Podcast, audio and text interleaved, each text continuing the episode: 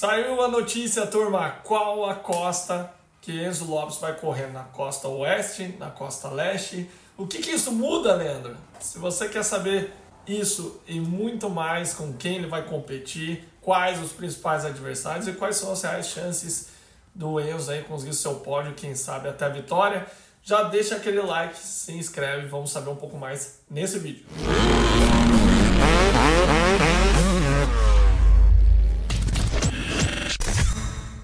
Então, rapaziada, Enzo Lopes entrou na equipe dos sonhos, como você sabe, a Star Racing Yamaha é a melhor equipe do momento. É a Pro Circuit dos tempos que eu corria. Meu sonho era andar lá. E o Enzo está realizando esse sonho, posso até dizer, de todos nós, né? De estar uma grande equipe e hoje a melhor equipe na categoria 250, com companheiros de equipes incríveis, como o Hayden Digan, que é o atual campeão do Super Motocross, com Dexton Bennett, Style Robertson, é, Nate Thrasher, quem mais? Cara, devo estar esquecendo alguém, mas tem muita gente. O que não falta é piloto na Star Race. Então, galera, para vocês entenderem um pouco mais quem são os principais adversários e como vai ser a disputa esse ano, eu preparei esse vídeo onde eu vou passar um pouquinho para vocês quem são os principais pilotos agora que foi anunciado a costa leste, que é a costa do Atlântico dos Estados Unidos, que é banhada ali pelo mar, Flórida, Carolina do Norte, vocês vão ver aqui o mapinha, vai ficar mais fácil de vocês entenderem. É algo que eu também tinha dificuldade de saber qual era a costa leste e costa oeste, certo? Então vamos lá, galera. Começando pelo veterano, ninguém menos do que Jeremy Martin, número 6, que está indo para a sua décima segunda temporada. Seria a décima terceira se ele tivesse corrido em 2019, quando ele acabou se machucando. Então ele já foi companheiro de equipe do Enzo no Club MX. É um cara ali que belisca o top 5, quem sabe até um pouquinho melhor, mas não é um cara, ao meu ver, para estar tá beliscando o pódio, a não ser que ele consiga se inovar e trazer algo novo enfim. Veremos, veremos, turma. Experiência não falta.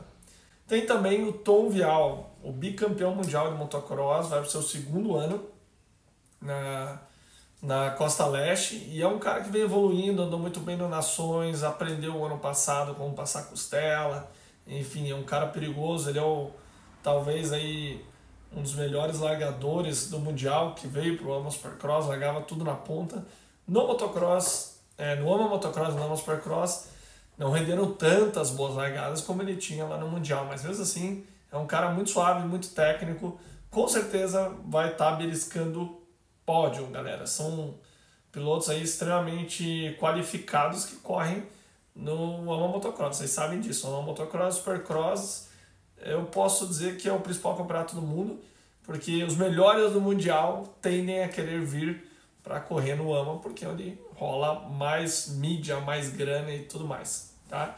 Então a gente tem Tom Vial, a gente tem o Jelix Wall pela Triumph, equipe nova, vocês já sabem que era Husqvarna, agora Drive.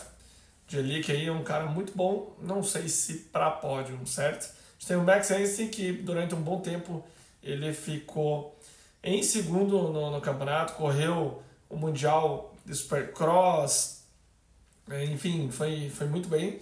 E agora vai para o segundo ano pela equipe Firepower Honda. E agora chegamos no grande favorito, da categoria, estão indo por ordem numérica, né? Número 38, ninguém menos do que o Danger Boy Digan, o Hayden. Ele, sem dúvida, é a grande revelação de 2023. Começou o ano mal, é, tomando pau na categoria Futures, que é a categoria de acesso.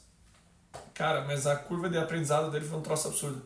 O tanto que ele melhorou, que ele evoluiu, enfim, a ponto de ser campeão do Super Motocross Pense que o Super Motocross juntou os pontos do Supercross, do Motocross e mais as três etapas. E o cara foi melhor. Indo ainda para a última bateria, é, com três pilotos para vencer, que foi a que eu tive a oportunidade de assistir em Los Angeles. Ele, o Jordan Smith e o Hunter Lawrence tinham chance. O Hunter acabou se machucando, não, preferiu não largar. Mas, cara, ele foi o melhor, sem dúvida. Trouxe o número um para a equipe, tá de parabéns. Com certeza esse ano vai vir mais forte ainda. Uh, vou comentar um pouco mais para frente. Mas, sem dúvida, é o grande nome dessa Costa Leste. Temos também Pierce Brown, da Troy Lee. Ele acabou se machucando no ano passado, né? Acabou caindo. É o sexto ano dele como profissional. Ele é um cara muito bom, de andar bem na frente. É um adversário duro, sem dúvida. Bem casado com a moto, segue na mesma equipe. Aí a gente tem também o Seth Hammaker, da, que foi para Pro Circuit. É, o melhor já era da Pro Circuit. Um cara muito bom, rápido. Eu diria que top 5. Top 5 é justo, né? Ele tá de volta, então esse, essa é a. Deixa eu ver aqui. Ele se machucou na pré-temporada, verdade. Então não vai vir tão forte. Top 5 para ele já seria uma vitória. A gente tem o retorno do Chance Hymas, que acabou se machucando o ano passado, quando vinha tendo bons resultados no motocross, e vai ser a primeira uh, temporada completa no Supercross dele. É um cara que treina com o Jet, com o Hunter, com o Shimoda agora, sem dúvida é um bom nome da Honda para o campeonato. E agora chegamos no nosso grande Enzo Lopes, turma. Sim, galera. Enzo Lopes, na minha visão, é um dos favoritos dessa Costa. Não só para pódio, mas como para vitória. E obviamente eu penso nele no campeonato. Óbvio que muita coisa tem que acontecer, ele tem que se provar, mas eu acredito, sinceramente. A gente sabe já de burburinho em podcast, pessoal falando que ele vem batendo pó todo mundo no, nos treinos. É, ele já conversando comigo, já comentou que virou que foi muito bem nos testes físicos. Quando ele chegou, ele foi melhor e continua sendo melhor no segundo teste. Então, a gente sabe que fisicamente não será um problema. Em velocidade, mais uma vez o pessoal comentando que ele está andando muito rápido, embora seja só treino, vocês têm que ter isso em mente, é apenas um treino. Na minha visão, ele é o grande favorito é, para ser campeão, até mais do que o Hayden, para ele ter mais maturidade, ter um tamanho melhor para as costelas, ser um cara mais técnico, na minha visão, galera. Todo mundo pode discordar disso. E não tá meio no hype, eu diria que a pressão tá sobre, uh, especialmente o Diga, né? a gente vai falar de mais pilotos aqui, mas todo mundo espera que esses caras que têm grandes nomes vão lá e representem. Então ele tá meio é, underdog, que eles chamam nos Estados Unidos, né? Tá meio low profile.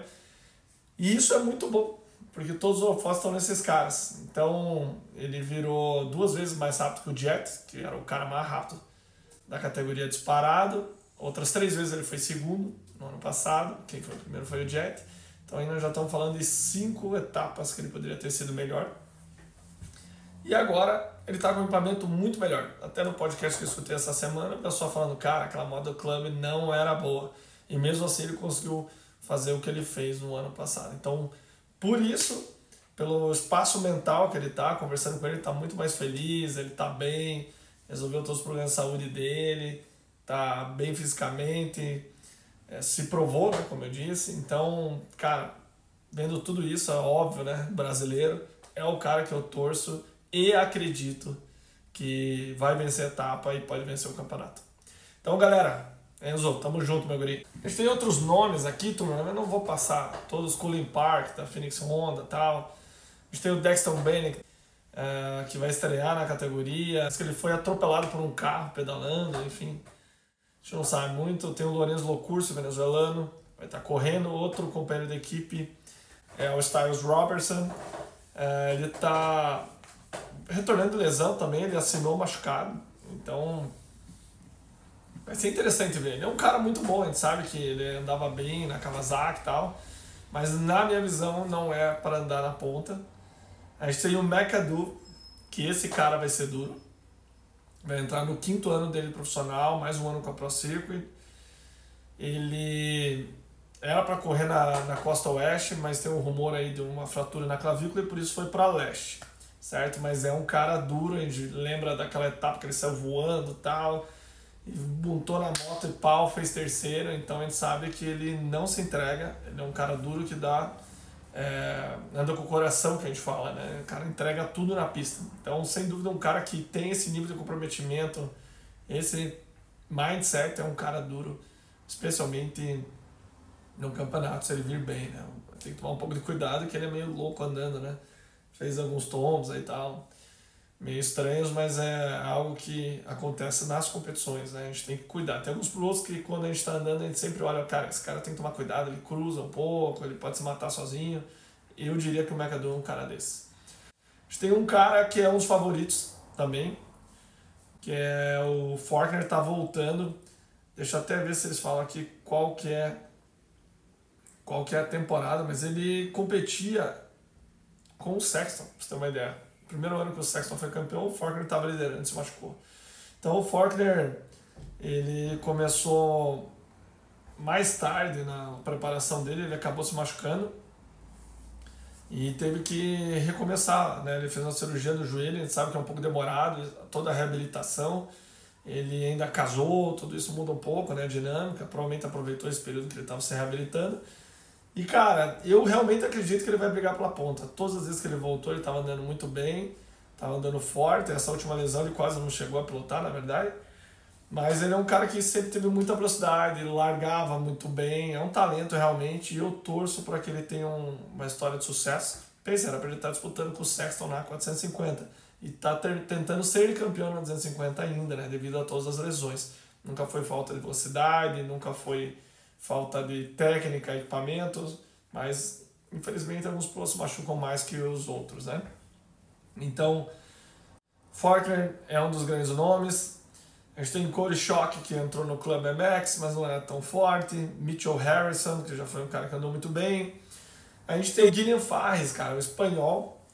Ele assinou um contrato de dois anos com a Husqvarna, saiu da Star, foi para a Husqvarna.